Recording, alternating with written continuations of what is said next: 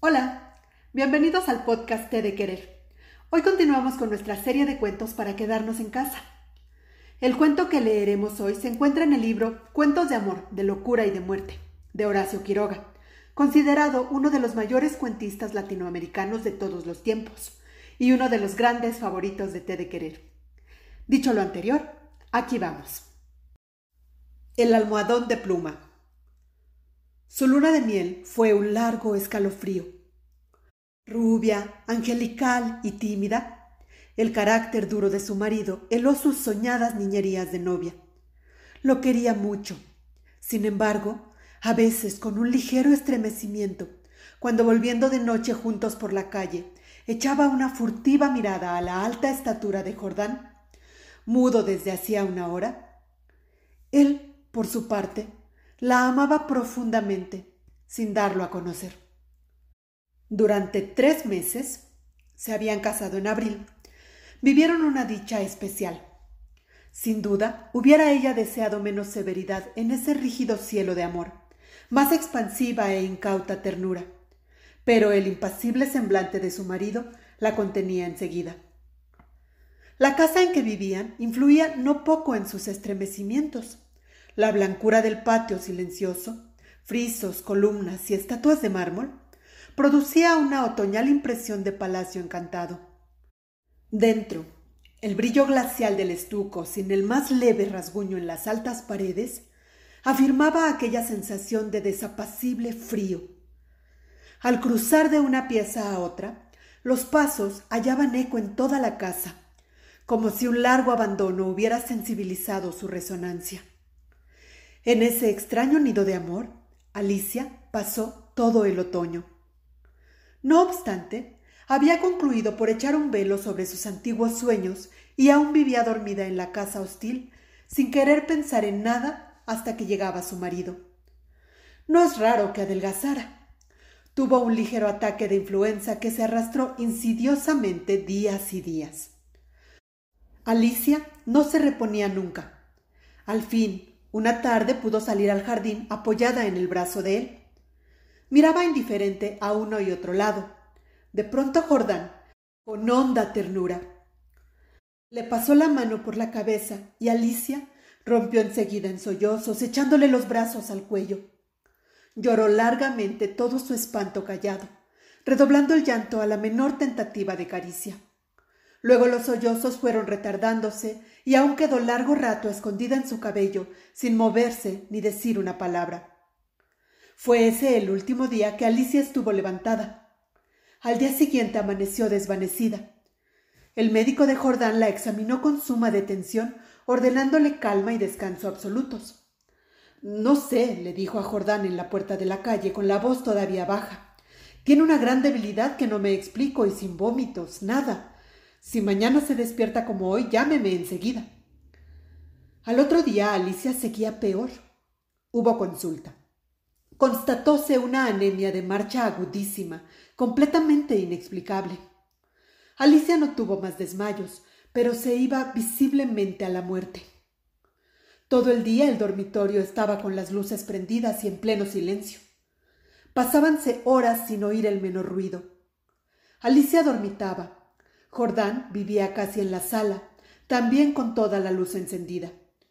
Se paseaba sin cesar de un extremo a otro, con incansable obstinación.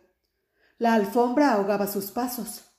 A ratos entraba en el dormitorio y proseguía su mudo vaivén a lo largo de la cama, mirando a su mujer cada vez que caminaba en su dirección. Pronto, Alicia comenzó a tener alucinaciones, confusas y flotantes al principio, y que descendieron luego a ras de suelo. La joven, con los ojos desmesuradamente abiertos, no hacía sino mirar la alfombra a uno y otro lado del respaldo de la cama. Una noche se quedó de repente mirando fijamente. Al rato abrió la boca para gritar, y sus narices y labios se perlaron de sudor. Jordán. Jordán. clamó, rígida de espanto sin dejar de mirar la alfombra. Jordán corrió al dormitorio y al verlo aparecer, Alicia dio un alarido de horror. Soy yo, Alicia, soy yo. Alicia lo miró con extravío. Miró la alfombra, volvió a mirarlo, y después de largo rato de estupefacta confrontación, se serenó. Sonrió y tomó entre las suyas las manos de su marido, acariciándolas, temblando. Entre sus alucinaciones más porfiadas hubo un antropoide apoyado en la alfombra sobre los dedos que tenía fijos en ella los ojos. Los médicos volvieron inútilmente. Había allí delante de ellos una vida que se acababa, desangrándose día a día, hora a hora, sin saber absolutamente cómo. En la última consulta, Alicia yacía en estupor mientras ellos la pulsaban, pasándose de uno a otro la muñeca inerte. La observaron largo rato en silencio y pasaron al comedor. Ah, se encogió de hombros desalentado su médico. Es un caso serio. Poco hay que hacer. Solo eso me faltaba, resopló Jordán, y tamborileó bruscamente sobre la mesa. Alicia fue extinguiéndose en su delirio de anemia agravado de tarde, pero que remitía siempre en las primeras horas.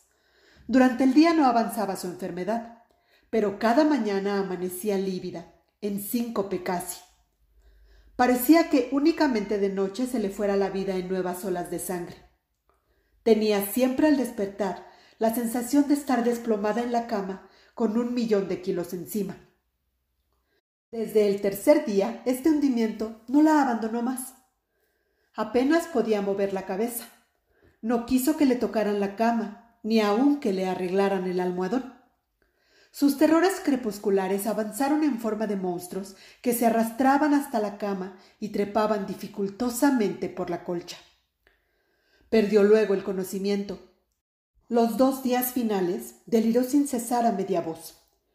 Las luces continuaban fúnebremente encendidas en el dormitorio y la sala. En el silencio agónico de la casa no se oía más que el delirio monótono que salía de la cama y el rumor ahogado de los eternos pasos de Jordán. Murió, por fin. La sirvienta que entró después a deshacer la cama, sola ya, miró un rato extrañada el almohadón. Señor, llamó a Jordán en voz baja. En el almohadón hay manchas que parecen de sangre. Jordán se acercó rápidamente y se dobló a su vez. Efectivamente, sobre la funda, a ambos lados del hueco que había dejado la cabeza de Alicia, se veían manchas de sangre. Parecen picaduras, murmuró la sirvienta después de un rato de inmóvil observación. Levántelo a la luz, le dijo Jordán. La sirvienta lo levantó, pero enseguida lo dejó caer y se quedó mirando a aquel, lívida y temblando. Sin saber por qué, Jordán sintió que los cabellos se le erizaban. ¿Qué hay? murmuró con la voz ronca. Pesa mucho, articuló la sirvienta sin dejar de temblar. Jordán lo levantó. Pesaba extraordinariamente. Salieron con él y sobre la mesa del comedor, Jordán cortó funda y envoltura de un tajo. Las plumas superiores volaron y la sirvienta dio un grito de horror con toda la boca abierta, llevándose las manos crispadas a los bandos sobre el fondo, entre las plumas, moviendo lentamente las patas velludas, había un animal monstruoso, una bola viviente y viscosa. Estaba tan hinchado que apenas se le pronunciaba la boca. Noche a noche, desde que Alicia había caído en cama, había aplicado sigilosamente su boca, su trompa, mejor dicho, a las sienes de aquella chupándole la sangre. La picadura era casi imperceptible, la remoción diaria del almohadón había impedido sin duda su desarrollo. Pero desde que la joven no pudo moverse, la succión fue vertiginosa. En cinco días, en cinco noches, había vaciado a Alicia. Estos parásitos de las aves, diminutos en el medio habitual, llegan a adquirir, en ciertas condiciones, proporciones enormes. La sangre humana parece serles particularmente favorable y no es raro hallarlos en los almohadones de plumas. Y colorín colorado, este cuento se ha acabado. Esperamos que les haya gustado esta historia. ¿Tienen en casa algún almohadón de plumas? Si yo fuera ustedes, revisaría ahora mismo. Por favor, escríbanos a nuestras redes, Twitter arroba T-de querer y Facebook editorial TDQ y díganos qué cuentos les gustaría escuchar. Gracias por acompañarnos. Soy Mosky y les dejo un abrazo que acorte las distancias y les apapache el corazón. Felices letras.